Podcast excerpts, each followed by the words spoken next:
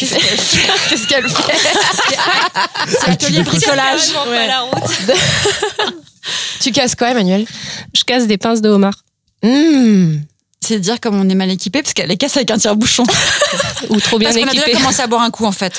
Oui, parce que c'est quand même un dîner de fête, un déjeuner de fête, fête. Mais c'est un déjeuner de fête qui promet d'être un petit peu. euh, Mouvementé parce qu'on est plus nombreux que d'habitude, mais bon. C'est ça. Bon, on y va, on passe à table Ouais, on passe à table.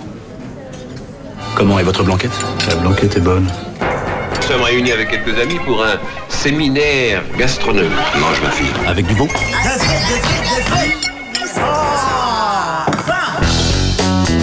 C'est chaud.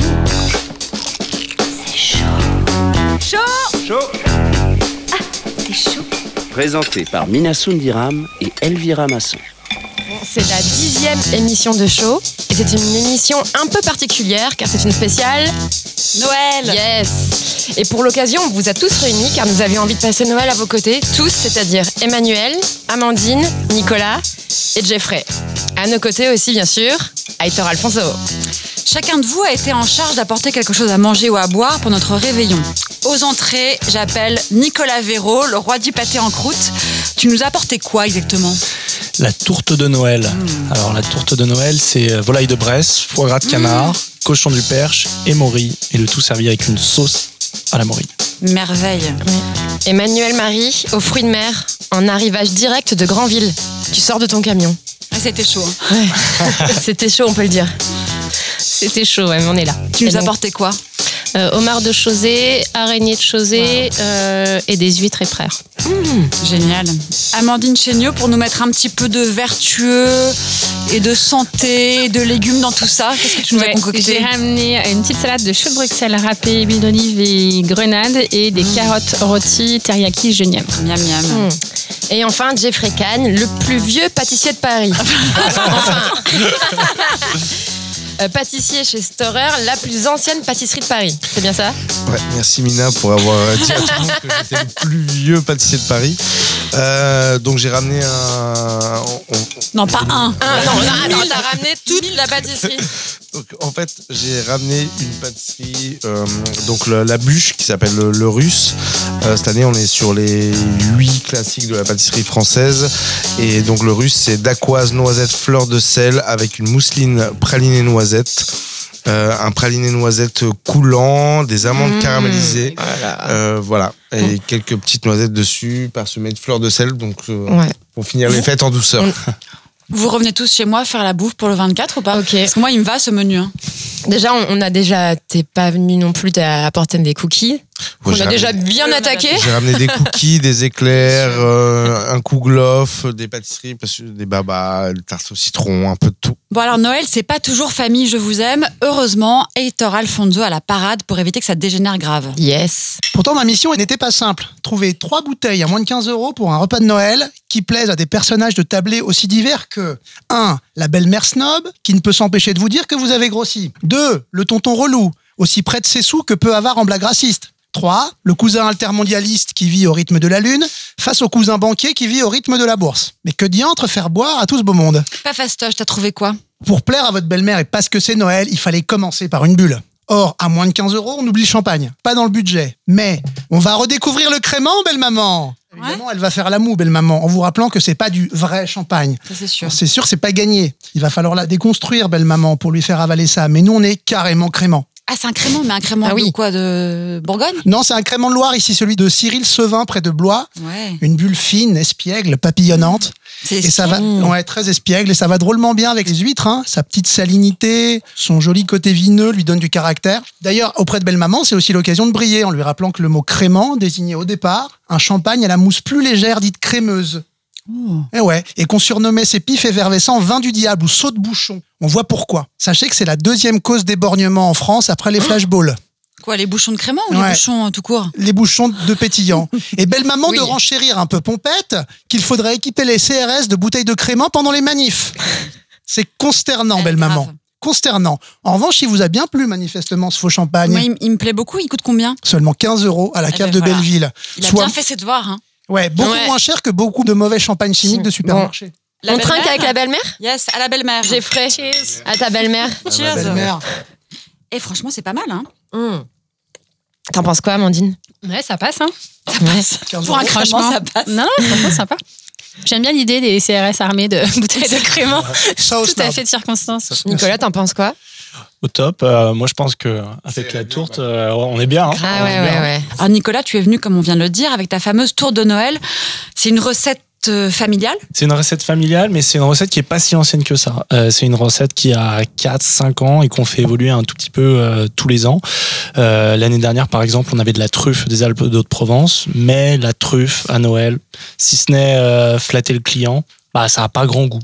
Ça a pas énormément de goût, alors que la morille, Parce la que quoi? Parce que c'est trop tôt dans la parce saison. que parce trop que tôt dans la saison. La, la truffe, elle est au top de son goût. Euh, elle est. trois semaines plus tard. Donc euh, là, on a, on a pris de la morille parce que euh, là, pour le coup, on a un vrai goût de morille et on a quelque chose de vraiment très prononcé. je vais pas te rendre un petit peu utile et nous la découper. Voilà, parce que là, là j'étais en train de parler, je voyais la Attends. chose devant moi et je Attends, me disais c'est compliqué là. Il a un, Ouais, gros couteau dans la main. On va te laisser on va, la on couper. va essayer de pas me Et tu vas quand même essayer de répondre à nos À nos questions en même temps. Mais je, je suis Attends, moi, je te tiens le micro si tu veux. On parlait de recettes familiales parce que tu co-diriges avec ton père Gilles, enfin avec tes parents, la maison Véro, que tes parents ont créée. Euh, non, euh, que euh, mes je suis Ah, la mais quatrième génération. vrai. Bah oui, Non, alors c'est pas autant que la, la grande maison Storer. Non, mais c'est vrai. le plus vieux Mais c'est- déjà pas mal. Non, c'est vrai qu'en plus, euh, mon arrière-grand-père était pâtissier, mon grand-père était pâtissier et mon père était pâtissier. Ah Ce qui est complètement faux. Je suis la quatrième génération donc de, de charcutiers dans la famille, euh, des deux côtés, que ce soit du côté euh, maternel ou paternel. Et par contre, la tour de Noël, c'est une recette euh, un peu récente, mais super bonne. Et c'est le produit avec lequel on, on fête Noël chaque année depuis, euh, depuis qu'elle a été créée. Et je suis super c'est content de vous la faire goûter. Ah, de Moi, j'aime bien goûter. les traditions familiales comme ça. hein. Bah oui, Ouais, c'est c'est génial. génial. Je suis assez jalouse là. Ouais, je, te, je te cache pas qu'on va, comme, euh, comme euh, tous autour de la table, on va pas mal travailler dans, dans, les, dans les semaines qui viennent, mais, mais de savoir qu'au moins à la fin, on va pouvoir manger cette petite merveille, on Mm. est super Mm. content. Qui veut goûter? Bah, tout le monde. Tout le monde. Parce que pour ceux qui n'auraient pas eu la chance forcément de goûter les spécialités de la maison Véro, c'est vraiment, euh, Mina, je sais pas, le Graal du charcutier traiteur à Paris, Exactement. les meilleurs pâtés en croûte, la meilleure choucroute aussi, moi je trouve, les meilleures terrines, Ouais, les meilleures spécialités de croûte. charcutier traiteur. Bon, chez Storer, il y a des trucs vachement bien aussi. C'est- ça a été Deux une- très belles maisons Ouais, c'est parisiennes. vrai. Oui. Il faut même pas les comparer, c'est deux, regi- deux registres assez différents. Ça a été une évidence pour toi, Nicolas, de reprendre le flambeau?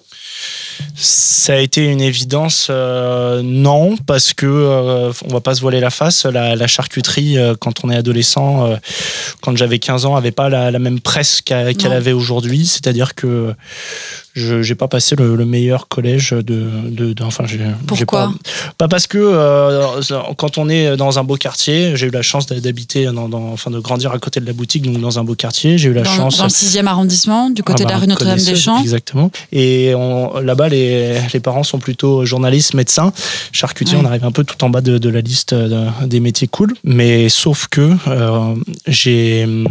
Un genre- je cache pas avoir, en avoir un peu souffert et c'est, je me suis orienté vers des études de droit. Et puis en fait, je me rendais compte que bah, le droit, j'aimais bien, il n'y avait pas de souci, mais pff, ça me faisait pas rêver. Mais sur, enfin, ce qui me faisait doublement rêver, c'était euh, la charcute, c'était euh, bah, la, gastronomie et tout ce qu'on pouvait faire avec. Et donc, euh, à 19 ans, j'ai dit à mes parents que bah, je souhaitais les rejoindre. Et, c'était un vrai choix, c'était pas un truc par défaut parce que ça se passait mal ailleurs, c'était vraiment parce que je, préférais ça. Et, c'est pour ça qu'aujourd'hui, on, on travaille ensemble et, et que ça se passe très très bien. Et ça change à la reconnaissance sociale, vous trouvez aujourd'hui Non, euh, oui, ça change. Mais en fait, il faut bien, aujourd'hui, euh, une bonne dizaine d'années plus tard, quelque part, je m'en moque de ce que les gens pensent de moi. Mais quand on se construit en tant que jeune homme euh, et qu'on a entre 12 et, et 15 ans, c'est important. Et je pense qu'instinctivement, je me suis un peu éloigné de ça. Et, et aujourd'hui, enfin depuis quelques années maintenant, euh, je m'y retrouve. Et surtout, euh, c'est pas un choix par défaut. Euh, Je sais que mon père, lui, a été un peu forcé par mon grand-père de reprendre l'entreprise. Moi, c'est un vrai choix. Et c'est une vraie passion. Et tous les matins, bah, je prends un plaisir fou à, à me lever et à venir bosser. Et comment tu mets ta pâte? Parce que le répertoire de la Maison Véro, il est déjà très fort. Il y a plein de recettes vraiment emblématiques. Comment tu t'y prends pour Est-ce que tu essaies de renouveler un peu le répertoire de... On t'a vu travailler notamment avec, euh, Avec Céline Femme. avec Céline Femme, oui, sur une création. Céline Femme, c'est cette chef qu'on a reçue il y a, il y a quelques mois. Vous avez travaillé ensemble sur un Sur le banh mi le en croûte. banh mi, euh, donc euh, d'inspiration complètement euh, vietnamienne. Vietnamienne, franco-vietnamienne. Ouais. ouais. Et Exactement. ça, c'est quelque chose que ton père aurait pas forcément fait. on n'est pas là pour dire. Enfin, Non. moi, j'aime pas dire euh, oui, mes parents, ils auraient pas fait ça sans moi. Ils, euh, avec moi on fait ça, on fait ça. On, on essaye vraiment d'être sur une continuité. Aujourd'hui, on a énormément de chance, c'est qu'on est sur une transition longue, et donc euh, mes parents et moi, on va être amenés à pendant très longtemps euh, bosser ensemble. Pour certains, ça pourrait être un enfer, mais pour nous, c'est un vrai plaisir en fait.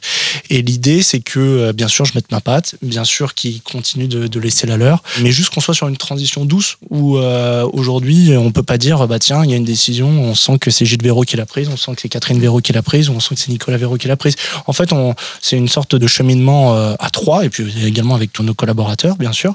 Et aujourd'hui, euh, moi, j'ai pas envie qu'on dise bien depuis qu'il est là, euh, ça a tout changé, parce que sur le principe, je pourrais très bien tout changer en mieux. Ça, serait très prétentieux de ma part de dire ça et de le penser. On était sur une très belle maison parisienne et stéphanoise à l'origine. J'ai pas envie que euh, on dise ça, change du tout au tout. Bien sûr qu'il y a eu une influence de- depuis que je suis rentré, mais j'ai pas envie qu'on dise voilà Nicolas il a, fait ça. C'est Gilles Catherine et, Nicolas Véraud qui le font et, pas juste l'un d'eux. Finalement, c'est un peu comme Storer, c'est-à-dire que on n'a pas forcément envie d'avoir beaucoup de trop de réinterprétations, de, de d'espèces de créations un peu hybrides. On aime bien aussi les choses réconfortantes, les plats réconfortants, classiques les classiques, c'est ça. Et des petites touches impressionnistes qui Ouais. prennent des chemins de traverse. quoi. En tout cas, cette tourte, c'est une vraie bonne raison de fêter Noël. Hein. Je te, je te remercie. Magique. Bah, merci, Ouais. merci à tous. C'est des classiques, la Maison Véro. Mais en fait, on pense que, que la, la charcuterie, c'est quelque chose de classique parce que le savoir-faire charcutier est en train de faire sa mue. Comme le savoir-faire euh, pâtissier et cuisinier, bien avant ça, on fait leur mue. Et c'est-à-dire que euh, on, on leur dit, bah, regardez, ce produit-là que vous, vous, pensez classique, on peut en faire ce genre de choses-là. Euh, Il y, y a quelques années, le pâté en croûte ou le pâté croûte, selon, c'était un produit ringard. Aujourd'hui, ça a plus rien de ringard. Ouais, c'est. Merci, c'est c'est clair, c'est clair. À part du pâté un- en croûte, pas de, pas de toi. Ouais, je vais, je vais- je vais quitter la pièce. du mec alors qu'ils sont juste quand même champions du monde, faut le rappeler. Oui. Oui, c'est vrai. Champion du monde du pâté Oui, en c'est croûte. pas, c'est pas l'orgueil qui t'étouffe. hein. Pas- Non, non, mais c'est pas la, la- la question d'être orgueilleux ou quoi que ce soit, mais, mais en fait, on essaye de promouvoir un savoir-faire, le savoir-faire charcutier, et de dire voilà, on peut faire des, des choses géniales avec la pâtisserie salée, avec tout ce qui va être euh, pâté, terrine, et on peut sortir des, des sentiers battus et dire bah, ce que vous connaissiez, c'était une façon de faire, mais il y en a des milliers d'autres. Et par facilité, on s'est enfermé dans cette façon de faire, mais il y a 15, 100, enfin, il y a X autres, euh, autres façons de le faire. Et c'est ça qui, qui est bien et qui est super excitant, c'est de refaire découvrir toute l'étendue de ce savoir-faire aux gens. Et bien sûr, en regardant euh, ce, que, ce que font euh, les pâtissiers, ce que font euh, les cuisiniers, parce qu'ils nous apportent énormément, vu que quelque part, ils sont en avance sur nous. C'est une histoire d'ouverture d'esprit, en fait, Ouais. avec passion. J'allais dire on goûte, mais je vois dans vos assiettes que c'est fait. Qu'est-ce que c'est bon hein. On Moi, j'ai déjà hein. englouti ma part. Ouais. hein. Mais c'est pour être mangé chaud, hein, de toute façon. Ouais. Voilà, donc voilà, fallait pas, fallait pas attendre. Ouais, ouais, non, non, mais. euh, Dit-elle avec euh, un morceau de dans la bouche. Merci, Amandine. C'est quoi la plus grosse difficulté technique de cette recette? C'est une recette pour le coup qui est pas très très compliquée. Je vais, je, je vais, je vais vous le dire euh, très simplement. Euh, en fait, euh, on, on est sur une base qu'on connaît, qu'on maîtrise et qu'on sait bonne. On est sur de la volaille. Alors ici, c'est pas n'importe quelle volaille, c'est de la volaille de Bresse. Ça, ça n'en sera que meilleur. On est euh, sur un champignon. Les morilles, euh, une farce de cochon. Le, le cochon a un vrai intérêt en charcuterie. On met pas du cochon euh, il- pour, pour, pour le, le plaisir de mettre du cochon. Euh, on, aime, on aime beaucoup cette viande, et cette matière première, mais c'est parce qu'en fait le cochon va apporter le moelleux à la farce et donc euh, et foie gras de canard aussi parce que le, le- le foie gras mine de rien apporte euh, un goût une texture et, euh, également une mâche si C'est le jeu de particulière texture qui est génial. Mmh. Côté mou, moelleux, résistant, dense et ça. tout, c'est trop bon ça. Merci Amandine, on sait que tu es très sensible aux questions de gaspillage alimentaire. Noël, c'est la fête par excellence qui est synonyme de gaspillage alimentaire. Euh, comment est-ce qu'on fait s'il nous reste, alors je pense pas qu'il nous reste de la tour de Noël parce qu'on l'aura forcément englouti, mais s'il nous reste un peu de foie gras, un peu de saumon fumé, euh, ou tiens un reste de volaille? Reste de volaille, euh, bah, puisqu'on est dans les tourtes, euh, typiquement, euh, tu peux très bien effilocher ta chair de volaille, euh, la rassaisonner avec un petit peu euh, d'échalote euh, gentiment poêlée, et puis tu remets ça dans une pâte feuilletée. Ça prend, allez, à tout casser 10 minutes. Tu te refais une tourte après la tourte. le lendemain. Mais oui Non, mais de ta volaille, tu vois, tu peux. Ouais, génial. Euh, Si tu as des restes de volaille, de chapon ou de dinde ou des choses comme ça, c'est très rapide. Euh, Tu mets ça dans une, dans une pâte feuilletée. Ça va réchauffer la chair sans la dessécher plus que ça, parce que c'est toujours un peu compliqué de réchauffer des volailles cuites. Euh, et puis, en général, ça fait plaisir à tout le monde. Trop bien ça. Et justement, vous allez manger quoi euh, à Noël, Emmanuel, par exemple? C'est quoi ton. Euh, des repas fruits de mer, Ouais.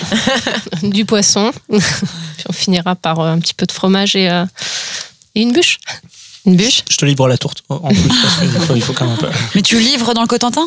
Ah ouais? Euh, oui, on livre, on a, euh, on fait des commandes en ligne. On a un site internet sur lequel on, on peut commander et Partout vous en recevrez France, partout en France euh, et bien sûr France métropolitaine, Corse inclus bien entendu. Et vous pouvez recevoir la tourte le 24 décembre au matin. Génial, mon passe coup, on mange commande. une tourte. Et toi, Jeffrey? Tu manges quoi euh, Bah là, je suis pour en le train de manger réveil une Ouais, je. Enfin, c'est ma deuxième part. Il a mangé la mienne. Bah, généralement, nous, on fait euh, chapon, fruits de mer. Euh, en fait, on fait une très grosse table avec euh, beaucoup, beaucoup de choses sur la table. Donc, ça peut être une, une très bonne tourte. et tout ce qu'il y a déjà sur cette table, on, on charge la table à fond. nous. Ah ouais, d'accord. il y en a pour trois jours après. Trois jours après. Amandine Moi, j'aime bien les choses à, pas forcément très compliquées techniquement, mais que tu mets au milieu de la table et où tu partages. Partage. Euh, enfin, dans ma famille, Noël, c'est un peu l'occasion annuelle de se retrouver et de se voir. On est assez nombreux, donc euh, tu fais un dos de biche euh, que tu mets dans le four, euh, tu le- voilà, hop, tu le poses sur la table. C'est hyper simple, euh, c'est hyper bon, tout le monde est content. Hop. Et chez toi, Nicolas, la tourte, j'imagine. Euh, Donc, on a la comme tu l'as tourte, dit. mais ouais, c'est vrai que Noël c'est pas le moment le plus festif de l'année pour nous. Vous Euh, bossez je- comme des fous. Mais Ouais, je pense ouais, que ouais. on est, je suis pas le seul autour Je de peux venir dîner chez vous, table. Bah, si, si tu veux, mais par contre, tu fais la vaisselle, la tu débarrasses et tout et tout. hein. Tu mets Ah la non, bah, table. je- ouais, non, je- d'accord. Mais euh, Oui, vous bossez tard le 24 et vous bossez le 25. euh, exactement, exactement. Mais mais par contre, c'est on, on a on fait un point d'honneur à, à faire un vrai repas de Noël. Et donc sur ce repas, il y a toujours la tourte. Enfin, depuis qu'on fait la tourte de Noël, il y a la tourte de Noël. Alors, à ton tour, Emmanuel, parce qu'on a attaqué avec la tourte. Ouais, on passe au fruit de mer. Dans l'ordre, bah ouais, Ouais, les fruits de mer. Toi, tu vis carrément sur ton bateau. Euh, non, j'ai une maison, une quand maison. même. Mais effectivement, je passe beaucoup de temps euh, et sur mon bateau et dans mon camion. Dans ton camion, d'accord. Donc, t'es euh, t'es pas vraiment sédentaire, quoi. T'as une Non. maison, mais que. Du tout. Et combien d'heures sur ton bateau tu passes? Peu, parce que je suis plus à Paris à, à livrer euh, et euh, je laisse mon mari se débrouiller euh, avec la mer, il le fait très bien. D'accord. Ton nom circule dans le milieu des chefs depuis quelque temps. On ne jure plus que par toi. Tes poissons et tes fruits de mer sont le produit de ta pêche. C'est une pêche artisanale. Ouais. Non, mais la tête qu'elle fait non, mais c'est vrai, c'est vrai. Ouais. C'est pour ça que dans cette émission, d'ailleurs, j'invite la crème de la crème. Donc, c'est une pêche artisanale de petits bateaux, enfin, bateaux de 9 mètres. On appelle ça un petit bateau. Et surtout responsable, poisson de saison. Il n'y a pas que les restaurateurs, d'ailleurs, qui ont la chance de travailler tes produits. Tu les vends aussi au cul du camion. C'est quoi? C'est le vendredi soir, devant le restaurant Les Arlots, dans le 10e arrondissement de Paris. C'est ça? Euh, Voilà, ouais, parce que c'était un petit peu plus calme avec les restaurants et on avait énormément de demandes de particuliers. On a un emplacement de marché à Levallois-Perret et les Parisiens euh, ont un petit peu de mal à sortir d'intramuros. Donc, du coup, euh, Tu viens, c'est euh, le périph'. C'est ça. Voilà, on était à table aux Arlots et on s'est dit, euh, mais oui, euh, c'est une évidence. Donc, tu fais Grandville, Paris, un Grand- camion pour livrer les Parisiens. Grandville, Paris, en camion, deux fois la semaine. C'est ça. Et on, on commande sur ton site internet. Tu commandes sur le site internet, c'est les paniers de la petite Laura.com. Et tu as le vendredi, la pêche du jeudi soir euh, dans ton Ah, panier. super. Et toi aussi, comme Nicolas, tu es née un peu dans le sérail. Petite fille de marailleur, fille de pêcheur et de poissonnière, euh, bah, épouse de pêcheur. Mais tu as mis un peu de temps à l'assumer parce que tu as fait une reconversion après avoir bossé dans l'immobilier. Ouais, j'ai fait des études de droit, euh, comme Tiens, Monsieur Véraud. Et finalement, ça pousse à retourner à la- à l'artisanat. Je, je vois pas de quoi tu parles. je m'ennuyais énormément. Je voulais faire la pêche depuis toute petite. Euh, Qu'est-ce qui t'avait empêché de, de te lancer directement? euh, je travaillais un peu bien à l'école, donc on a dit. Ah, c'est à- fâcheux ça. On a dit à mon petit frère, euh, toi tu Ouais. prendras le bateau et euh, moi c'est ben tu feras des études. études. Et je me sentais pas du tout, pas bien du tout dans mes baskets et, euh, et un jour j'avais des enfants donc c'était pas évident de reprendre la pêche. Euh, donc je me suis dit ben, je vais faire euh, marieur, je vais faire le lien entre les pêcheurs et, euh, et les professionnels. Mais c'est parti comme ça il y a six ans. D'un coup de tête. D'accord. Et ton mari, c'est ça, pêche le homard? Mon mari pêche le homard. Il a un petit caseilleur à Granville et euh, il pêche le homard et les araignées. Et depuis six ans, depuis que tu as opéré ta mue, tu es très heureuse, tu... c'est difficile, c'est forcément difficile physiquement? je revis. C'est très difficile physiquement. J'ai pas l'impression de travailler. C'est quand même quelque chose Ah qui, ouais. est, euh, qui est assez formidable Ouais. de se lever le matin sans avoir l'impression de bosser. Tu te lèves à quelle heure le matin? Euh, ça dépend entre 4 et 5 heures en fait. Je finis plutôt tard le soir parce que le temps de revenir à Granville, euh, voilà. Mais euh, Et tu as des enfants? deux Oui. enfants. Et comment Louise et Léandre. On compose. Quand il y en a un qui rentre de la mer, l'autre part au travail et, et inversement. Vous vous débrouillez quoi On se débrouille, on compose. Et, comme papa et maman sont plutôt heureux, euh, eux sont plutôt, euh, plutôt épanouis aussi. C'est paradoxal, à la fois c'est très éprouvant physiquement et en même temps t'as pas l'impression de faire un travail. Non, pas du tout. J'ai toujours dit que le jour où j'aurai l'impression de, de travailler, j'arrêterai et je ferai autre chose. Tu nous as apporté de très belles huîtres. Merveille. Ouais, on a un mélange euh, d'huîtres de Chausée, un peu plus fines et, et iodées, et d'huîtres d'Isigny, donc de l'autre côté euh, du Cotentin, qui sont un petit peu plus charnues et plus douces. Ça, c'est une Chausée ou une Isigny que j'ai mangée? Là, tu as une Isigny. Oh là là. Comment tu les reconnais? Bon, toi, tu les Euh, forme. comment on les reconnaît? Ouais, à la, à la forme. Elles euh, sont un peu plus comme ouais, ça. il y en a une qui est un petit peu plus, un petit peu plus foncée et un petit, un petit peu plus de, de béni, etc. dessus, et l'autre va être un petit peu plus euh, grise, violacée en dessous. T'en penses quoi, Amandine? Ah bah j'adore. Enfin, c'est marrant parce Vous que connaissez? Ouais, ouais, ouais. euh, j'ai commencé. Bah, tu sais, ça fait un mois et demi que j'ai ouvert et, euh, et en fait, avec ce, ouais. dans le dixième. Et avec ce resto, j'avais envie justement d'aller au plus près euh, des artisans et des, et des petits producteurs et des gens qui travaillent en, en grand respect de la mer, parce que ça, c'est euh, c'est un vaste sujet et c'est euh, il y a une, une vraie position militante à avoir aussi par rapport à ce qu'on mange et ce qu'on met dans nos assiettes pour le réveillon. Euh, et euh, ouais, j'ai commencé à, à bosser avec elle, euh, notamment sur les Saint-Jacques. Mmh, Oui, c'est Parce vrai. que là, je vous garantis que quand vous avez goûté ces Saint-Jacques-là, Oh là là. alors, plus jamais vous avez envie de manger autre chose. Euh, voilà, et, euh, et ouais, c'est un bonheur, quoi. Un vrai bonheur. Mais on n'a jamais le temps de se plaindre parce qu'elle, elle dépose ses paquets. Moi, souvent, c'est en plein service. Donc, euh, on se dit bonjour à- comme ça à travers la porte. Et puis, euh, hop, chacun repart dans son, euh, dans, son- dans son boulot. Mais tu vois, tu rigolais quand on disait on ne, on ne- les chefs ne jurent plus que par toi, mais moi on a rencontré déjà beaucoup de chefs avec lesquels tu travaillais. Je pense que tout le monde est un peu amoureux de toi. moi. Un petit truc un peu comme ça. S'il Ouais. De n'hésite toi pas à et me de- le dire, ça m'aidera à me lever le matin. De toi et tes produits, pas que de toi comme personne. On Mais le c'est vraiment, c'est vrai. Une. Tu travailles avec beaucoup de chefs à, à Paris? Je travaille avec pas mal de chefs. ouais. Je dirais entre 20, 20 et 25 chefs à Paris. D'accord. Et dans, de Palace ou de non, enfin de, de Euh, tout. tout, du- de la brasserie au palace, en fait. On applique euh, les, enfin, on vend les mêmes produits, on applique les mêmes prix pour tout le monde, en fait. Ok. Amandine, même punition, même motif. S'il nous reste un petit peu de fruits de mer, alors je sais pas, les, les huîtres, il en reste rien. Bah, c'est toujours mieux quand c'est très frais. Ouais. Euh, Après, reste un peu de chair de crabe ou je sais Mm. pas, une chair euh, d'un crustacé. euh. Bah, les chairs de crabe, les chairs de crustacés, autant, euh, autant les manger dès qu'on peut, c'est toujours, c'est toujours nettement meilleur quand c'est très frais. Euh, après, rien n'empêche de les euh, assaisonner le lendemain avec une petite mayonnaise maison, évidemment.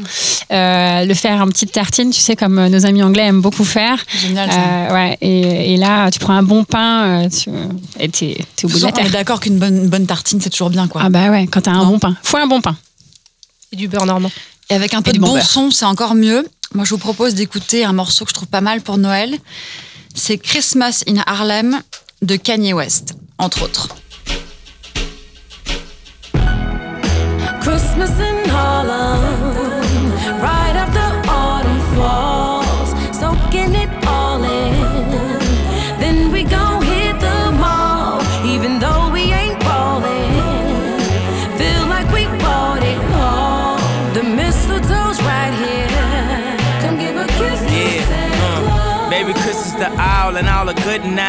Huh, now we all living the good life.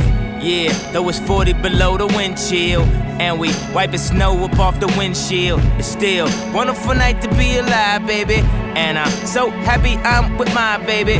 And we a little late with the Christmas gifts, rushing for the mall. Don't trip, you know I drive crazy. The streets lit up, it feel like Christmas officially. Told her that you to start at the top of my Christmas tree. My only question is, when my presents, she said she got a gift for me that ain't for the kids to see. Well, I like the way you think, mommy. Now pour some more eggnog in your drink, mommy. You been a bad girl. Get Santa three kisses. Gave her the hot chocolate. She said it's Christmas in Harlem. Yeah. Right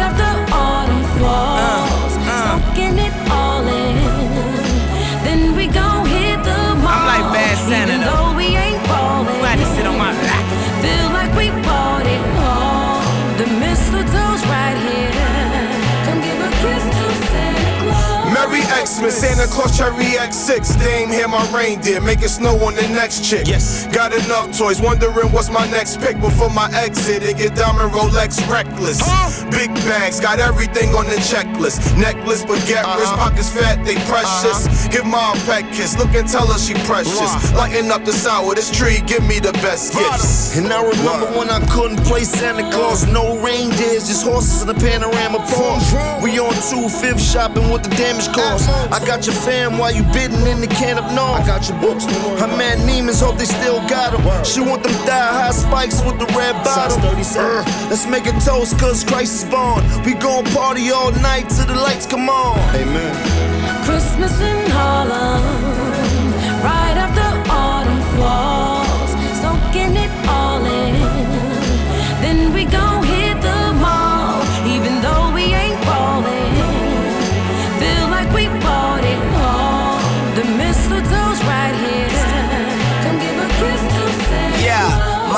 I won't be home for the holidays. I'm over 800 miles away. In the city that's so pretty, where the hustlers dash through the snow without a sleigh. Tell my family that I'm sorry that I gotta stay. I'm with Ye at the Macy Day Parade, letting the snow fall on my aviator shades. Even though I'm in New York, I'm still repping for the A. Christmas in Harlem,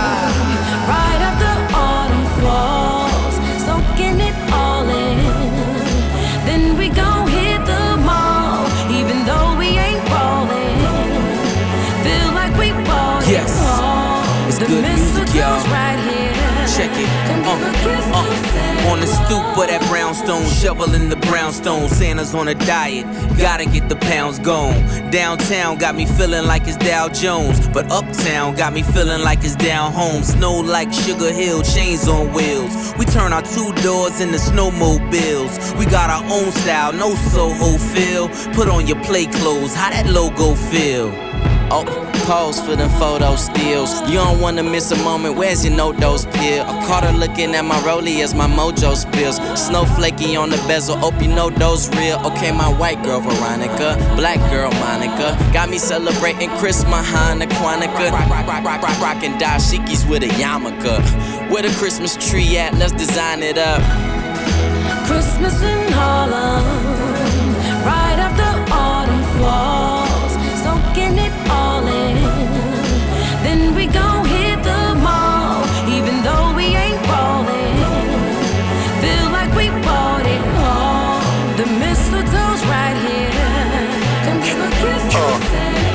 After Saint Nick. Never seen Saint Nick. Just niggas selling the same nicks, the same bricks. Same hustlers running up the Broadway. That's where the snow's at. Taste it. Foreplay. No turkey or greens, just Jimbos. Christmas lights and project windows. Shout to the coldest on my barometer. Berkman, Shapiro, Kalina, Hanukkah.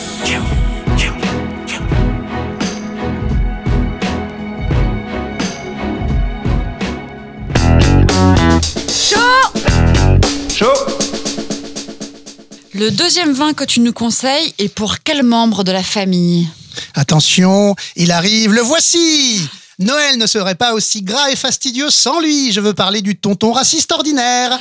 Tonton, pour l'embêter, c'est pas du pinot blanc qu'on va lui faire boire, mais du pinot noir. En plus, un vin fait par un homme et une femme. Et non, tonton, les femmes ne sont pas trop faibles par nature pour bosser dans les vignes. Ici, on est au tout début de la Bourgogne, chez Marion et Florent Masson, sur des vieilles vignes en bio à Épineuil, à côté de Tonnerre. Évidemment, première réaction du tonton, vous l'imaginez. Il a une robe de mauviette, ce pinard. C'est sûr, c'est pas tous les jours que tonton rencontre l'élégance. Autre déconvenu pour lui, ce bon Bourgogne était l'un des pinards de chevet du travesti le plus fantasque de l'histoire de France, le chevalier de Déon. Non, mais c'est qui? C'est l'inventeur du néon? Tu peux vraiment dire ah oui Bien tenté, Elvira. Bien tenté, Elvira, mais non. Charles Déon de Beaumont, dit le chevalier Déon, était un personnage brillant des Lumières, diplomate, espion, homme de lettres, qui est resté célèbre pour son goût prononcé pour le travestissement. Et oui, il vécut habillé en homme pendant 49 ans et en femme pendant 32 ans. Ah, j'adore. Ça lui embouche un coin au tonton. Bon, et ça se boit avec quoi? Alors, le tonton, il va sans doute vous proposer de le boire en regardant un live du petit bonhomme en mousse. Vous avez le droit de refuser et de lui proposer plutôt une volaille ou une viande rouge. De toute façon, ce vin, avec ses arômes d'épices et de fruits charmeurs, c'est sûr, votre tonton à vous aussi va tomber dans le pinot. Et ça coûte combien, cette petite blague? 14 euros à la cave de Belleville. Argument massu pour convaincre tonton Picsou. Cheers J'ai classe, fait, hein. tu Ça, c'est- c'est pas vraiment prononcé Ouais, sur le, le C'est élégant, il y a une belle concentration, c'est pas très cher. Non, très bon, très léger. Joli petit Bourgogne à 14 Ouais. euros quand même. Ouais, c'est élégant, hein Très très bon. Chaud Chaud Présenté par Minasun Diram et Elvira Masson. Dans cette émission, on aime manger, mais on aime aussi jouer. Alors, on vous a concocté un petit quiz spécial Noël. On Attendez, fait- il faut répondre vite. hein. L'idée, il faut, faut quand même Ah, un peu au taquet là. Alors, chacun choisit un cri d'anim- d'animal. et euh, parce qu'on n'a pas de base. On a- il y a- tu peux faire le Père Noël, Geoffrey Ouais, bien C'est sûr. pas un animal, mais oh oh, ça, ça peut être ton. oh oh oh. C'est un quiz en quoi? On a quatre questions? On a quatre questions euh, rapidité, euh, et le gagnant Le repart avec tous les desserts. Ah non Il repart avec notre reconnaissance éternelle. Là, là, ça va être sérieux, là. Il gagne le droit d'être invité dans la les fruits de prochaine. mer si- Tu peux partir parce que là, on est en train de goûter un excellent homard en plus. Donc, euh, euh, on commence. Question numéro 1. Bon, j'espère que vous avez tous vu Le Père Noël est une ordure. Au moins Celui 10 qui fois. Au moins 10 fois. Quel ingrédient n'a pas sa place dans la recette des doubichous N'a pas sa place. La farine, la margarine, les œufs, la cannelle, le cacao. Ah, Ah, la vraie question. ah, ah. J'avoue, franchement, le débit. Moi, dirais la farine. Dégueu. Ah, Le pâtissier, non Amandine, tu dis Ah, la Amandine, la farine. Moi, je dis le cacao.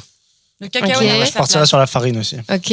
Emmanuel, t'as une idée de, de l'ingrédient Cacao aussi. Ah ouais Eh bien, ce sont les œufs. Ah, bon. Voilà, il n'y a pas Vous d'œufs. allez être la- obligé de revoir pour la 39e fois Le Père Noël est une ordure. Vous avez pas besoin de faire un, un doubichou de qualité chez horreur en- tu en vas fait, on- le blason du doubichou. On, on a une idée de Doubichou, mais on est en train de se tâter là. Justement, on réfléchit, on réfléchit. Ça, c'est le On est en train de de- voir avec la Maison. Véro, justement, s'ils peuvent pas nous aider. Ouais, voilà, on, on, on parlait justement avant de Une commencer collab. une collab pour Collab. 2020. X, le euh, Véro. ouais, Voilà, le Doubichou. Euh, Septembre prochain, peut-être. Voilà. Deuxième question. Aitor, à toi l'honneur, elle vient de ton, de C'est ton toi qui cerveau es- voilà. malade. Alors attention, qu'est-ce que le porcanalatico? Pardon pour mon finnois. Que les Finlandais consomment à Noël Inutile de répéter le mot, j'imagine. A. Un cochon nain albinos de Laponie. B. Un alcool à base d'écorce de bouleau et de baie. C. Un gratin de carottes, riz, lait et œufs. Heureusement que je suis jamais allé à la question pour un champion parce que euh, je crois que j'aurais perdu. Hein. Moi, J'ai deux. Fred dit deux, Deux. un L'alcool alcool de à base boulot. d'écorce de boulot. Ouais. Ouais, l'alcool de boulot. Amandine Amandine. aussi. Bah, moi, Alcool. S'ils disent tous pareil, je dis comme, je dis comme eux. hein. Emmanuel. Je suis. Ah Bande bon de- Bande de suivistes. Bande d'alcooliques. Il faut savoir quand même que les Finlandais, il leur arrive aussi de manger solide. Donc c'est un gratin de carottes, comme une espèce de flan carotte. Mais en fait, vu que c'est toi qui nous posais la question, on s'est dit c'est Ouais, forcément l'alcool. ok, très bien, mais je mange des légumes, monsieur aussi. Gratin de carottes, riz, lait et œufs, ouais, beau. Ça, ça fait pas rêver. hein. Troisième question. Citez-nous trois spécialités sucrées de Noël en Europe. Une par pays. On donne, les pays, on donne les noms de pays pour les Non, aider Non, ils se débrouillent. Vous choisissez des pays au hasard. Bah oui. Euh, bah, la France, la bûche. Ouais, bon, Non, ok. mais hors la France. Ah non, c'est- attends, pourquoi non, mais si on vous aide en Italie, Panettone. Panettone. Le panettone, ouais. j'ai un point. Christmas pudding en Angleterre. Ouais. absolument Ah non, c'est bon. Ouais, Ah pas terrible. Non, non, c'est pas terrible.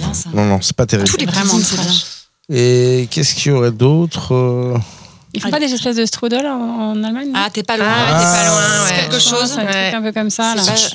Strudel, c'est pas vraiment Noël, euh, c'est mais un. st- Ah oui, Stollen. Stollen. Voilà, Ouais, voilà. le Stollen. Voilà. Dernière Exactement. question. On va vous faire écouter un extrait. Il faut nous dire un extrait hyper court. hein. Il faut nous dire de quel film il est tiré. C'est pas vrai, j'ai oublié les trucs. C'est une catastrophe. C'était très court. Vous une deuxième écoute ou pas? Peut-être un peu plus longtemps. Je suis nulle. Ah en non, film. plus longtemps c'est pas possible. Non, On plus va longtemps que le- possible. C'est pas vrai, j'ai oublié les trucs. C'est une catastrophe. On connaît la chanson. Non. Non, c'est pas ça? Non, mais il y a une actrice en Mm. commun avec on connaît la chanson. La, la Ouais. voix que tu Ouais. entends, c'est la voix de quelle actrice? La première? De... Sabine Azema, Sabine qui est également dans le film de, Ouais. de René. Une réponse dans- le studio peut-être? Ah oui Sur le canapé? Non, non plus. Ah, vous l'avez pas? La deuxième voix, c'est celle d'Emmanuel Béard. Oui, Voilà, la bravo, bûche, Amandine. Daniel Thompson. Bravo. Bravo. Bravo. Euh, on va dire que. C'est Amandine qui remporte Amandine a ce droit à notre reconnaissance Voilà, éternelle. Ouais. bravo. Et un cookie. Tous les gâteaux. Elle embarque tous les gâteaux. Justement, tu vois, la transition euh, s'enchaîne Et parfaitement. Parfait, perfection. Mm. Double challenge auquel on t'a soumise, puisque tu nous proposes des légumes pour Noël, et pas n'importe quel légume, des choux de Bruxelles. Ouais. C'est quand même un peu une. Contre-intuitif. Contre, tu vois, c'est ça. Mais non, mais c'est tellement bon les choux de Bruxelles. Mm. Arrêter prouve-le-nous. avec ces. Alors, tiens. Tiens donc. Allez, fais passer. Tiens, fais Donc, passer. attends, ce sont des choux de Bruxelles Râpés. crus. Ra- Ouais, exactement. Cru, râpé, avec euh, assaisonné avec de l'huile de basilic, un petit peu de basilic frais. Il y a des pignons torréfiés Génial. et de la grenade. C'est courant, le chou de Bruxelles cru émincé comme ça Ça se fait ou c'est. Écoute, euh, je sais c'est pas un si truc que c'est très fait pas en. Angleterre? Bah, Là-bas, le fait est qu'il y a quand même beaucoup de choux de Bruxelles et, et notamment des très bons choux de Bruxelles. Tu sais, tu peux les trouver dans les marchés encore sur la tige. Ouais. Et c'est absolument superbe. Et moi, c'est quelque chose que j'ai toujours aimé. euh, cru, cuit, en, en braisé, frit, en tempura, enfin, de tout ce que tu veux. J'adore ça. Et c'est vrai qu'on a commencé à faire ça au resto et les gens sont toujours un peu surpris. Et finalement, euh, comme c'est cru, ça t'interpelle un petit peu. Il y a moins de réticence qu'à manger des choux de Bruxelles cuits. Et puis, finalement, bah, tout le monde trouve ça quand même assez bon. On citait l'Angleterre parce que si on procède un peu sans méthode et un peu en désordre, tu as fait un passage à Londres où tu as vécu combien de J'ai vécu temps 4 ans. Tu as vécu à 4 Londres, ans, ouais. tu travaillais à l'hôtel Rosewood. Ouais, j'étais chef exécutif de- du Rosewood. Et ça, c'était euh, un petit peu la continuité d'un assez long parcours, euh, vraiment un peu en or massif. Tu es passé par les plus belles brigades, euh, par le Plaza, par le Meurice, par le. Euh, après, des études de pharma. Donc, toi aussi, tu as fait des études Ouais. qui n'étaient pas forcément celles qui te bottaient le plus. Ouais, complètement. Bah, je venais d'un petit village, j'allais dire. Euh, Peut-être pas non plus, mais je viens d'Orsay, donc de la vallée chevreuse. Et euh, là-bas, c'est un peu conditionné, en fait, puisque tu grandis entre le CNRS, l'INRA, Polytechnique, euh, euh, HEC, Supélec. Donc, tout autour de toi est fait pour que tu fasses des études supérieures. Et effectivement, j'ai commencé par des études de pharmacie euh, avant de me rendre compte que ça m'ennuie à mourir. On a tous ce point commun. Et du coup, je me suis euh, réorientée euh, école Ferrandi et ensuite euh, j'ai travaillé dans, les- dans ces établissements-là, effectivement. Donc, combien d'années dans les palaces ou dans les très très grandes maisons? Bah, euh, 10 ans? En, gros, euh, 20 ans, ouais. En 20 ans? Bah ouais. Bah ouais, mine de rien. Tu veux que je te raconte une petite jeune, hein. anecdote La première fois que j'ai mis une veste de cuisine, c'était le, le juillet 98, le jour de la Coupe du Monde de, de foot. Incroyable. Et Voilà. c'était où Ta première veste de cuisine? Ma première veste de cuisine, c'était la maison de l'Aubrac, où j'étais apprentie Ah, euh, en alternance à, à Ferrandi. Puis dans l'ordre après? Ensuite, euh, dans l'ordre, faut que je réfléchisse là. Non, mais à la louche. Euh, Maison Prunier, euh, donc à l'époque avec Bernard Leprince, où j'ai eu l'occasion de faire le Bocuse d'Or. Ensuite, le Plaza Athénée, Jean-François Piège, Alain Ducasse. Ensuite, je suis partie à Londres une première fois. Je suis revenue pour aller au Bristol avec Eric Fréchon. Ensuite, le Meurice avec Yannick Aleno. Le Crayon avec Christopher H. le Raphaël, où donc j'étais chef. Ouais. Et puis là, maintenant, mon restaurant chez Ça y moi. est, t'es chez toi. Et attends, Voilà. Masterchef dans tout ça. Ah oui, c'était Masterchef, à l'époque, j'étais juré. Ouais, j'étais juge. Juge. Euh, et c'était euh, à l'époque où j'étais au Raphaël. D'accord. Et si tu devais choisir alors la vie parisienne ou la vie londonienne Pour toi, hein, personnellement? Mais tu sais que c'est hyper dur de choisir entre les deux. J'adore la vie londonienne, et j'adore la vie parisienne aussi. Et en fait, euh, j'adorerais pouvoir, dans quelques années, une fois que Pouliche sera vraiment bien euh, solide, euh, pouvoir ouvrir un truc en Angleterre. Ouais, j'adorerais. Comment on dit pouliche en anglais? On dit Philly. Philly. Ouais. Mais c'est un petit peu connoté, donc faut faire Ah ouais. attention. Ouais. T'es bien chez toi? T'es contente? Ça fait un bien fou d'être chez soi. Alors c'est pas facile tous les jours parce que là pour le coup faut être hyper multitâche à gérer aussi bien la plomberie que la cohabitation avec euh, les autres personnes de l'immeuble et de la rue, etc., etc. Mais c'est euh, ouais c'est un vrai bonheur. Et justement, comment t'es accueilli dans le quartier? Écoute, euh, assez bien. Euh, après, il y a toujours des petits moments, un peu de tension. Tu sais, quand tu reprends un endroit comme ça qui a été un, peu endormi pendant euh, plusieurs mois, forcément, un restaurant, ça vit, ça fait du bruit, ça fait, voilà, il y a des gens qui viennent. Mais, mais dans l'ensemble, on est hyper bien accueillis. Il y a une vraie communauté en fait dans la rue d'Anguin, dans le 10e arrondissement, et, et cette vie de quartier, je trouve, c'est hyper appréciable. Et on commence maintenant à, à voir les gens revenir, le bouche à oreille, on voit vraiment l'effet, et c'est très très appréciable. On évoquait ta sensibilité aux questions de, à la fois de lutte contre le gaspillage alimentaire puis même ta sensibilité au végétal. Tu l'as toujours eu Ou est-ce qu'elle s'est retrouvée peut-être accrue par le fait qu'il y a un gaspillage de malades, notamment dans les cuisines de palace, même si c'est moins le cas aujourd'hui, mais euh, il y a 20 ans quand tu as commencé, c'était un peu la fête de... On jette des morceaux de turbo à la poubelle, quoi. Ouais, ça, a- ça a toujours été euh, quelque chose auquel j'ai été sensible, effectivement. Euh, moi, j'ai grandi dans une famille où on mangeait pas forcément des choses très compliquées, mais on mangeait euh, des légumes du jardin, on allait au marché, on n'allait jamais en grande surface. Il y avait des, des choses qui n'avaient pas le droit d'être dans le frigo. On avait, par exemple, ma mère épluchait toutes les étiquettes des yaourts pour voir s'il y avait des conservateurs. Alors, autant te dire qu'il y a 30 ans, elle passait un peu pour une tarée. Mais oui, j'ai été toujours hyper sensible par rapport à ça. Et c'est vrai que je suis une- de nature plutôt quelqu'un qui mange beaucoup de légumes et pas une grande carnassière, on va dire. Sauf que bon, évidemment, quand tu mets de la tourte euh, comme ça devant le nez, c'est impossible de résister. Et là, je trouve que c'est important aujourd'hui. Enfin, on est tous conscients et, et une nouvelle génération, d'autant plus euh, qu'il faut revoir notre alimentation, qu'il faut euh, voir la façon dont on vit de façon généralement. Donc oui, c'était important pour moi qu'il y ait un vrai parti pris d'avoir un jour complètement végétarien au restaurant. T'en penses quoi, Jeffrey, de cette euh, cette salade, assiette, enfin, de assiette de On a deux choses en une. là. On a aussi des carottes euh, rôties au four là. Alors c'est euh, juste magique. Voilà, moi je pense que la simplicité a du bon goût. Ça veut dire que euh, déjà c'est la première fois que je, je mange ça cru. Euh, et j'aimais ça. Ah ouais, les choux de. Mais ceci étant, moi mais- aussi, Tu aimais ça Non, mais en fait j'aimais. Ouais. Non, petit j'aimais pas ça, mais comme tous les enfants, je crois, J'adore mon ça, fils, mon fils n'aime pas ça. Ouais. Donc mon fils, j'ai beaucoup de mal à lui faire manger. Donc je crois que je vais lui faire manger cru maintenant. Voilà. Moi j'aime ça. Hein. j'aime tout. Pouliche. Mais je vais peut-être l'emmener faire un menu enfant. Ouais. Voilà. Il y a des menus Ouais, ouais. végétariens. C'est 100% végétarien le Et mercredi. le mercredi, on est entièrement végétarien. Ouais. Ouais, pour le coup, lui, il adore la viande, donc ça, je vais pas l'emmener le mercredi. De manger sain, je trouve ça mieux et, euh, et franchement, c'est vraiment appréciable. C'est frais et ça passe très bien après une bonne tourte. Donc, Ouais, euh, surtout, c'est super bon, quoi. C'est très bon. Moi, ça, je vais refaire à Noël. C'est complémentaire. Et c'est hyper simple en fait à faire. Mais c'est à mon tour de vous faire écouter le disque que j'ai choisi, All I Want for Christmas, de Maria Carey. Évidemment. Don't want a lot for Christmas.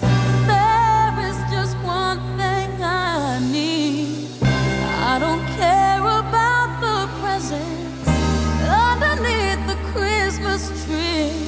I just want you for my own, more than you could ever know. Make my wish come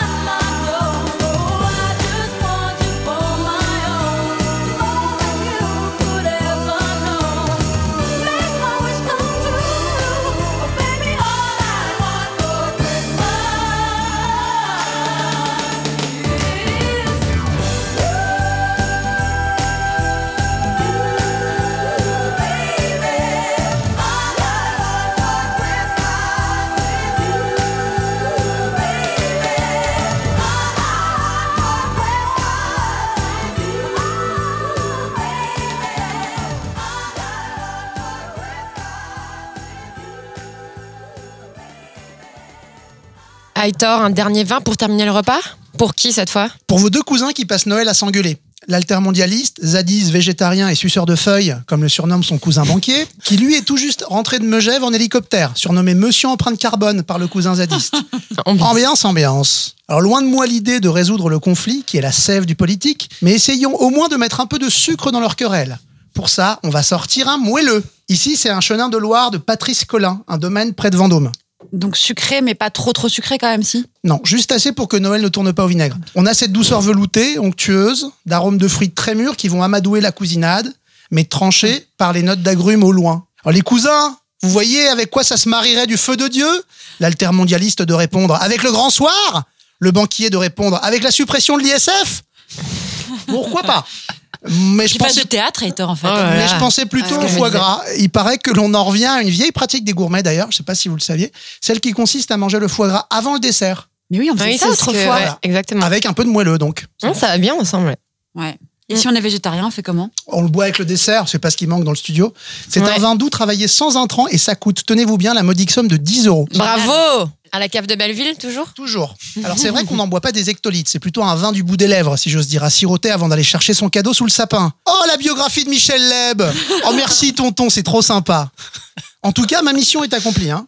On est d'accord? Oui. Trois bouteilles consensuelles pour Bravo. 39 euros. Bravo. Joyeux Noël, Thérèse. Joyeux Joyeux Noël. Ouais, joyeux Noël.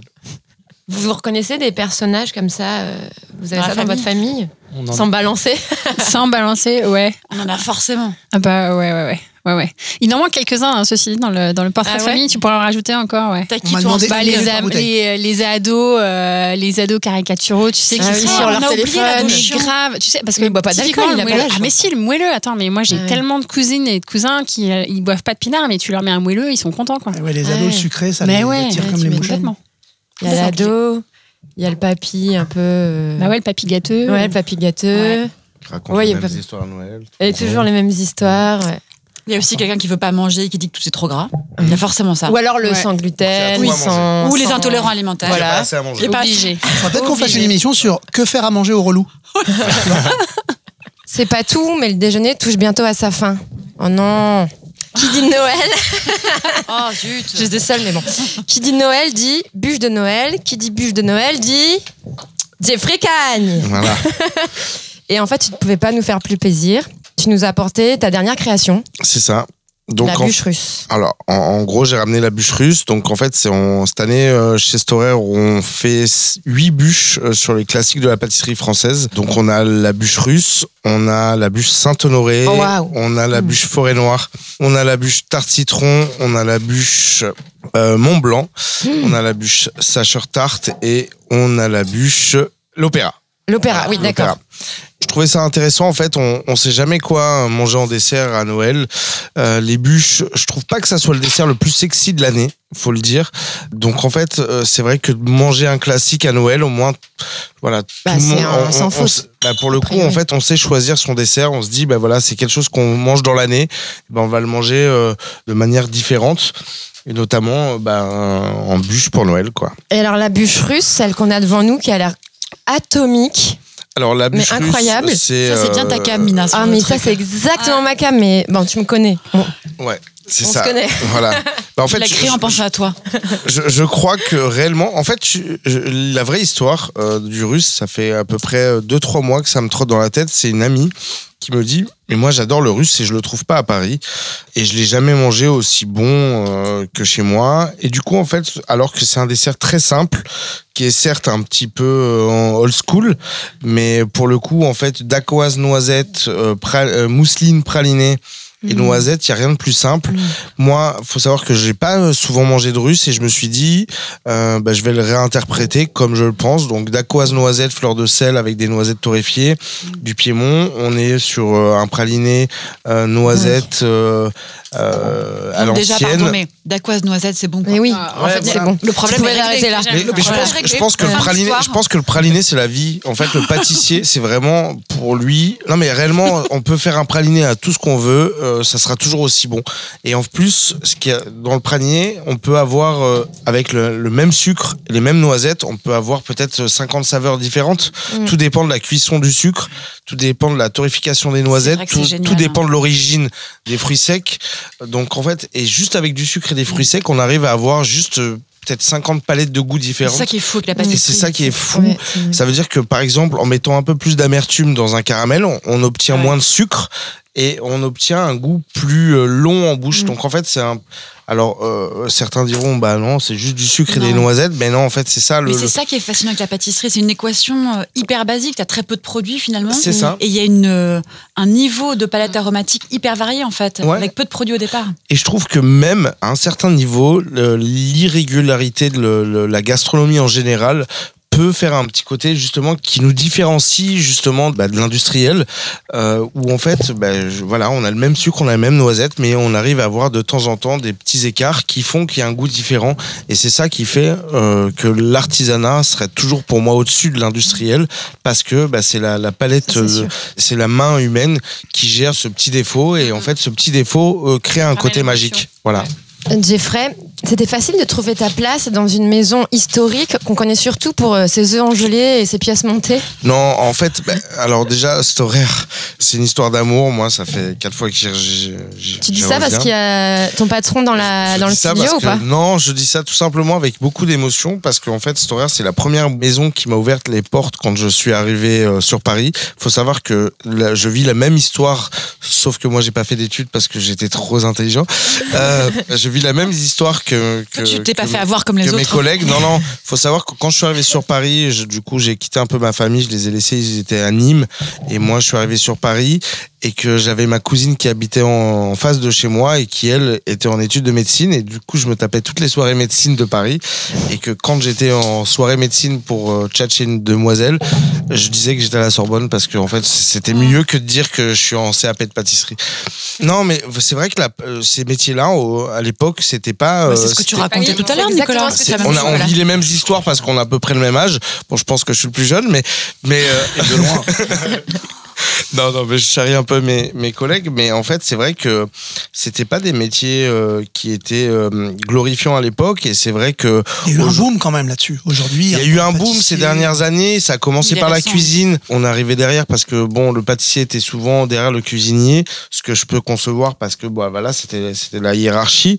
Et voilà, et c'est vrai que la charcuterie arrive euh, grâce à des maisons comme la maison Véro et d'autres maisons euh, derrière. Et, et, et aujourd'hui, sont valorisés parce qu'il y a un vrai travail de recherche, il y a un vrai travail de. Et puis je pense qu'on est tous sur des souvenirs d'enfance. Donc aujourd'hui, j'ai l'impression que les, trentenaires et les quarantenaires sont nostalgiques de leur jeunesse parce que je pense qu'on vit une vie oppressante et que. Et donc du coup, voilà, il y a une vraie. euh, même même aujourd'hui avec les fournisseurs de matières premières qui sont mis en avant parce qu'ils ont un vrai savoir-faire. Donc tout- toutes ces choses-là réunies font qu'aujourd'hui, bah oui, on peut être fier de notre métier parce que on s'est battu pour et je suis heureux que voilà certaines personnalités, on va dire publiques de notre métier ont représenté euh, et ont pris un peu le drapeau dans les mains et nous ont bah, c'est eux qui nous ont un peu porté vers le haut et tant mieux. Je pense que voilà aujourd'hui l'artisanat a sa vraie place et notamment je trouve en tout cas en France et dans le monde entier. Une question, tu sais, dans cette émission, on aime créer des synergies entre nos invités. À quand une collaboration avec Emmanuel Marie? Ah, pas Une idée, hein Une- Juste une idée, un coup glof au bulot. why Un not? enfant why gelé. not? Ou- Un enfant gelé au homard, ça va Ah ouais Non, mais- Attends. Ouais. euh, Non, non, mais on peut tout faire en fait. Je crois c'est que bon, on la peut. Et puis, Bah et ouais. puis, why not? Pourquoi pas en fait euh, créer euh, de, de- le, le sucré salé, c'est très bon. Donc, euh, je vois pas pourquoi le salé sucré serait pas bon, pas, pas bon aussi. C'est bête. Et Voilà. c'est- c'est quoi, dans la création, c'est quoi le moment qui t'excite le plus? Quand tu as une idée de recette, quand tu arrives à la réaliser euh, Je, je suis un peu borderline. Ça veut dire qu'en gros, non, mais il faut dire la vérité. À un moment, euh, les créations, elles viennent comme ça. On, on va pas s'amuser à faire 60 000 essais à- afin de trouver toujours le. Je trouve que euh, la spontanéité du produit, des fois, c'est la bonne. Il faut pas chercher à comprendre et pourquoi et comment. Euh, je travaille un peu comme ça. Donc, euh, moi, j'avais envie de faire un russe, j'ai fait un russe. Demain, j'ai envie de faire une forêt noire, je vais l'adapter comme j'ai envie de la faire. Attends, t'es en train de me faire croire que le russe t'y arrivé du premier coup, là, c'est la première non, mais, mais en même temps, un pâtissier, bah, c'est faire un- une dacquoise, euh, c'est faire une mousseline, c'est utiliser du praliné. Euh, Quelle est la difficulté en soi quand on a euh, 17 ou 20 Juste, ans de métier Mina vient de goûter, elle se prend la tête entre les mains de joie, quoi. Non, mais voilà, mais c'est un peu. Je pense que, je sais pas, peut-être qu'Amandine, tu me rejoins, ou tu me rejoins aussi, c'est qu'à un moment, quand on a l'habitude de faire un produit, on va pas faire 70 000 essais avant de se dire que ce qu'on va faire. euh, est- Non, tu sais ce Bah, qui est c'est juste en que ça fait. temps en plus, quoi. c'est vrai qu'on n'a pas trop le temps et on n'est pas en train de construire une fusée non plus. On va Mm. pas, il n'y a pas des risques humains de se dire que il y a, il y, a, il y a 60 personnes qui sur la, la lune. Non, non, on- juste on va faire un dessert Mm. et puis on va dire la vérité. Si ça plaît pas, le client est roi. Si ça plaît pas, on peut changer. On est en fait. Mais justement, à Noël, c'est pas trop difficile de se réinventer à chaque fois, chaque année? Alors, à Noël, euh, il y a une grosse opération marketing qui nous dérange un tout petit peu. Ça veut dire qu'aujourd'hui, on est sur la bûche la plus belle, la plus fantaisiste, la plus où on va utiliser euh, les moules les plus beaux de la planète. Alors qu'aujourd'hui, je pense que de faire un, juste un bon dessert à Noël, sans forcément que ça soit le plus joli de la table, c'est, euh, je pense que voilà, il faut faire du bon, du, beau et créer justement euh, la gourmandise et les et garder parce qu'on on marque un souvenir de table. Le- la bûche de Noël, tout le monde en a au moins une à, à table et je pense que avoir une bonne note sucrée euh, comme salée hein, bien sûr mais c'est un peu la finalité du dessert, Nicolas le- Mais- du repas Mais moi, je te trouve euh, super modeste dans ce que tu dis parce que euh, quand on a tous goûté autour de la table et on a tous trouvé que c'était une dinguerie. ton- ton truc. Et, et en plus, euh, c'est pas moche du tout. Enfin, c'est super non, beau. hein. Non, mais Non, mais le c'est truc, beau, c'est bon, c'est maîtrisé. Non, non, mais c'est pas ce que je suis en train de dire, c'est juste qu'à un moment, en fait, euh, on n'a pas, on n'a pas créé un moule. Et en fait, bien je me bats un petit peu pour ça depuis euh, quelques années. Je trouve que le geste du cuisinier, du pâtissier, du charcutier, tous ces gestes-là s- qui sont quand même euh, nos gestes qu'on a appris et, et sont beaux en fait. Et on n'a pas besoin de prendre un moule en silicone, de mettre de la mousse dedans pour dire que c'est un Je beau dessert. 300%. Et que je trouve que le geste de savoir étaler une belle dacquoise, de savoir pocher cette euh, mousseline, parce que mousseline pour qu'on la poche, il faut que le beurre soit à bonne température et autres. Voilà, tous ces gestes sont juste déjà euh, pour mes équipes et pour moi-même, je trouve que c'est c'est des gestes majestueux qui sont beaux, qui sont beaux à regarder et beaux à faire. Et voilà, voilà, il y a une âme. Je sais pas comment. C'est drôle parce que Voilà. tous les quatre, vous êtes un peu dans le même état d'esprit, la même Mm. philosophie. À la fois toi, Emmanuel, dans la pratique de ton métier, qui est une pratique euh, hyper artisanale, euh, proche de celle que ta famille pratiquait dans le temps. Euh, toi, Amandine, dans ta manière de te rapprocher beaucoup des producteurs et de la terre. Euh, toi, Nicolas, dans la répétition aussi d'un geste et d'un patrimoine. Vous, a- chacun à votre manière, vous concourez à cette chose qui est euh, très naturelle, respectueuse des pratiques, et puis pas dans la, pas dans les sbroufs et pas dans l'ultra technicité non plus. Ce qui n'empêche pas d'être très au point techniquement, quoi. Bien sûr. Je trouve que, hum, Nicolas, tu disais que Jeffrey était modeste. Je vous ai tous trouvé quand même très modeste Oui. sur tout ce que vous faites, euh, votre job euh, en général. quoi. Oui, euh, après, je, je pense que nos. bon, Il y, a- il y a des gens qui peuvent euh, prendre la gro- grosse tête, ça- enfin, malheureusement, ça arrive. hein. Mais je pense que nos, nos- nos métiers, euh, si jamais on les prend au sens premier, c'est des métiers qui, qui rendent humbles. Euh, moi, je je, je m'attendais pas à parler de ça aujourd'hui à, à une émission sur Noël, mais j'ai eu un, un choc euh, il y a quelques années, la, la première fois que j'ai fait un jambon. Et en fait, je me suis dit, le geste que je suis en train de faire, c'est le geste que mon arrière-grand-père a fait en 1930, que mon grand-père a fait dans, les années 50-60, que mon père a fait dans les années 80-90 et que moi je me retrouve à faire dans, les années 2010. Et en fait, se, dire, bah, quelque part on fait que du jambon. Enfin voilà, faut, pas non plus, on, on va pas sauver des vies, on n'est pas médecin. On essaye de procurer du plaisir aux gens, mais faut pas non plus se gonfler la tête trop rapidement. Et en plus de ça, moi j'ai pris un sacré recul en me disant, alors certes aujourd'hui il y a Instagram, il y a tout ça, mais en fait, le, geste est le même, l'amour pour, le, pour le, produit est le même. Et mine de rien, la technique, c'est une chose, mais, mais ça fait pas tout. Quoi. Le produit euh, et la matière première font 50% du travail. C'est quelque chose qui te parle, ça, Emmanuel, ce type de, de propos? Alors nous, au-delà du produit et de la matière première, on a, euh, on a les éléments en fait. euh, et euh, et on, à l'arrière d'un bateau, on n'est juste rien. Et euh, en tant que patron de pêche, on n'est non plus juste rien sans nos matelots qui sont derrière. Donc euh, une fois que tu as pris tout ça en compte, tu te rends compte que ben, sans tout ça, toi, tu n'existerais pas. Euh, tu pourrais pas monter ta marchandise dans ton camion et tu pourrais pas la présenter euh, au chef. Donc euh, en fait, on est, on est un petit rouage et on nous le rappelle, euh, on nous le rappelle tous les jours en fait. Ce que la nature nous rappelle tous les jours, ce sera peut-être le mot de la fin, Mina. L'émission touche à sa fin. Bah voilà, Ouais, c'est ça. L'émission touche On déjà a à bien sa mangé, fin. on a bien bu. Merci à On tous régalé à vous ce écouter. fabuleux déjeuner Ah ouais. de Noël. Merveilleux. Euh, merci à Mathilde Giraud, Denis Lega, Élise, Laura de Grande Contrôle pour votre confiance. Venez boire un coup, il reste plein de trucs. Et merci à Pierre-Alexandre Perrin derrière la console. On t'embrasse. Joyeux Noël. Chaud Chaud